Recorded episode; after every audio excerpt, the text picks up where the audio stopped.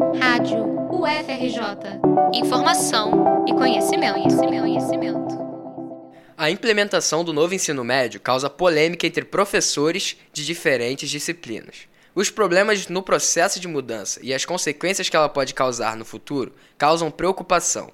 O abismo entre o ensino público e o privado tende a ser maior. Segundo a professora de História, Thaisa Ferreira, a mudança será ótima para as escolas privadas e os alunos do ensino público vão sair prejudicados.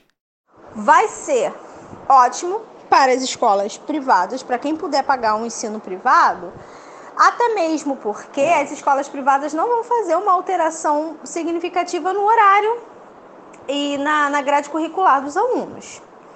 Acredito que eles vão adaptar vão incluir as novas disciplinas obrigatórias, projetos de vida, aquilo, aquilo tudo, porém, eles não vão suprimir e não vão modificar tanto a forma de ministrar a aula. Então, nesse contexto, eu acho que vai sair em desvantagem os alunos do ensino público, que eles vão ter uma redução de algumas disciplinas, só que na hora de fazer o vestibular, eles vão ter os mesmos vestibulares. Eu não acredito que vá acontecer uma mudança muito significativa na, no projeto de transformação.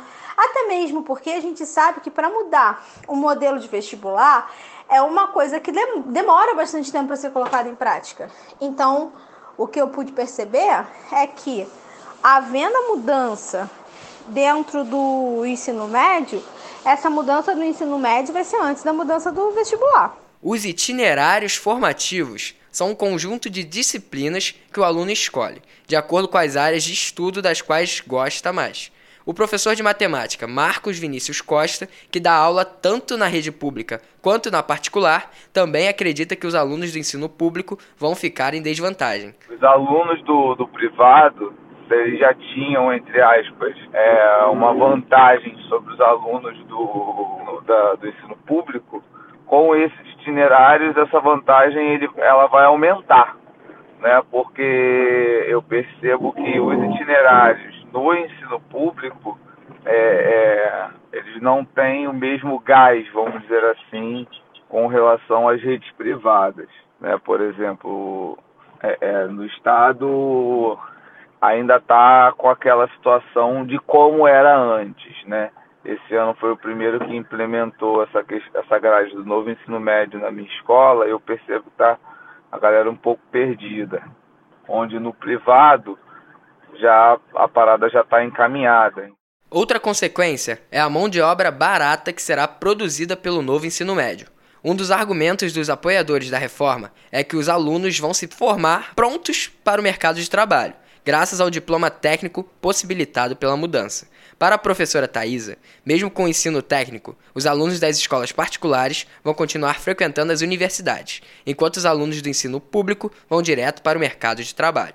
Os alunos que estudarem dentro das, dos colégios particulares, que forem de famílias de classe média, classe média alta, eles continuarão ingressando à faculdade como sempre foi. Eles continuarão tendo as suas vagas dentro das universidades públicas ou privadas. E já os alunos é, do ensino público, eles estarão mais distantes desse projeto de graduação. Porque, na verdade, o que estão tentando fazer é criar essa uma fleuma, criar toda uma atmosfera de que você já vai sair do ensino médio apto para ingressar no mercado de trabalho, mas o que não falam é que você vai, vai ingressar em empregos vistos como inferiores, entre aspas, óbvio, né? Mas a gente vai, é, esses alunos, esses alunos que já são, sairão do ensino médio aptos a, a ingressar ao mercado de trabalho, eles serão não especializados, muitos deles serão vistos como mão de obra barata e vão servir mesmo para alimentar esse mecanismo. A professora ainda defende que deveria haver uma mudança não apenas no ensino médio, e sim em todo o sistema de ensino, para preparar o aluno a tomar decisões sobre o seu futuro. O professor de Química José Augusto Tanos acredita que a procura pelo ensino superior vai diminuir por causa dos empregos conseguidos logo após a formação técnica. As pessoas, quando elas começam a trabalhar, é, diminui a procura pelo ensino superior, elas entram numa certa área, zona de conforto, né, aquela história toda. E é aquilo, né, vai fazer, vai continuar fazendo faculdade é, ou a galera que tem dinheiro para bancar uma particular, sei lá, o cara está trabalhando e, e, banca aí uma particular à distância, por exemplo, ou consegue pagar a sua particular à noite, enfim, né? E a galera que vai passar nas escolas públicas, nas escolas públicas, no, nas universidades públicas vão continuar sendo é, essa galera aí mais de elite, né? Porque a gente ainda vê aí a desigualdade acontecendo e esse novo ensino médio não vai é, ele não vai acabar com a desigualdade social, muito pelo contrário, como eu falei. A galera de escola pública vão continuar tendo menos opções ainda do que a galera da, do ensino particular, por exemplo. Para o professor Maicon dos Santos, que também dá aula na rede particular e na pública, é necessário aproveitar a mão de obra o quanto antes por conta do envelhecimento populacional. E, uh, o Brasil, nesse cenário, caminha para um envelhecimento até certo ponto bem acelerado, mas hoje existe um plus demográfico que é o corpo de pirâmide etária, que é o que domina a nossa base. E o fato é que é necessário aproveitar essa mão de obra o quanto antes, esse plus demográfico o quanto antes. Então, fazer com que esse jovem já no terceiro ano tenha condição de ingressar no mercado de trabalho com uma formação técnica e isso aumenta a possibilidade de que ele ingresse no mercado de trabalho formal e a partir daí ele passa a contribuir com impostos e a partir daí eu começo a aumentar a minha arrecadação previdenciária para pagar um crescente número de idosos. É a mola mestra do processo.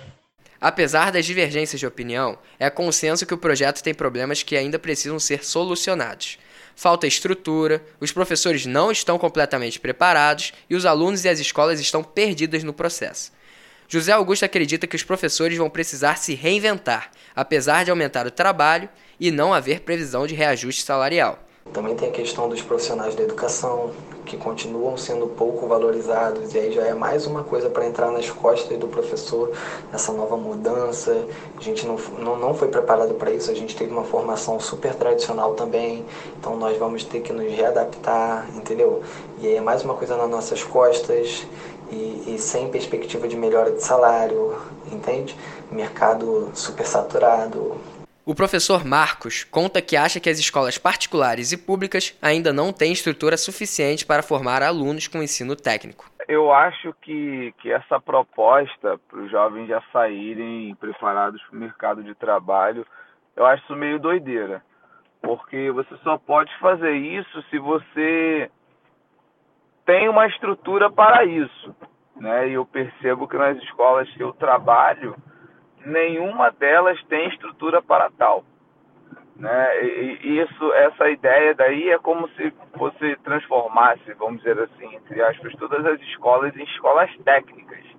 Né? Se você pegar uma escola técnica, né, que ela é, vamos supor, o cara que ele vai fazer eletrônica, o cara que está tá lá nas, no, sei lá, no Cefet da vida de eletrônica, pô, ele tem todo um aparato ele tem toda uma, uma preparação, uma estrutura para ele já sair formado para aquilo. Né? Que hoje no, no ensino regular básico não, não tem, pelo menos nas escolas que eu trabalho. Maicon afirma que os professores estão perdidos quanto às novas propostas. E a questão do material humano, principalmente. São professores, é, muitos deles já em reta final de carreira, que são muito resistentes a mudanças, principalmente os funcionários públicos. É, existe uma resistência muito grande a essas novas propostas, essas novas ideias. E de onde vem a capacitação desses profissionais? Né, os alunos estão perdidos. Eu, eu, diria que a maioria dos professores está perdido. Os professores estão perdidos nesse, nesse processo. Que se você for conversar com é, muitos profissionais da área eles talvez nem tenham ciência do que representa é, esse novo ensino médio. A reforma do ensino médio foi aprovada em 2017 e implantada este ano. A nova lei propõe o aumento da carga horária, uma nova grade curricular e o ensino voltado para a formação profissional e técnica. Se você quiser saber mais sobre as mudanças, te convido a ouvir a reportagem As Lacunas que o Novo Ensino Médio tem deixado, da repórter Júlia Sirena. Disponível em nosso site e nas plataformas de podcasting. Eu sou Wagner Fernando e você está na rádio UFRJ.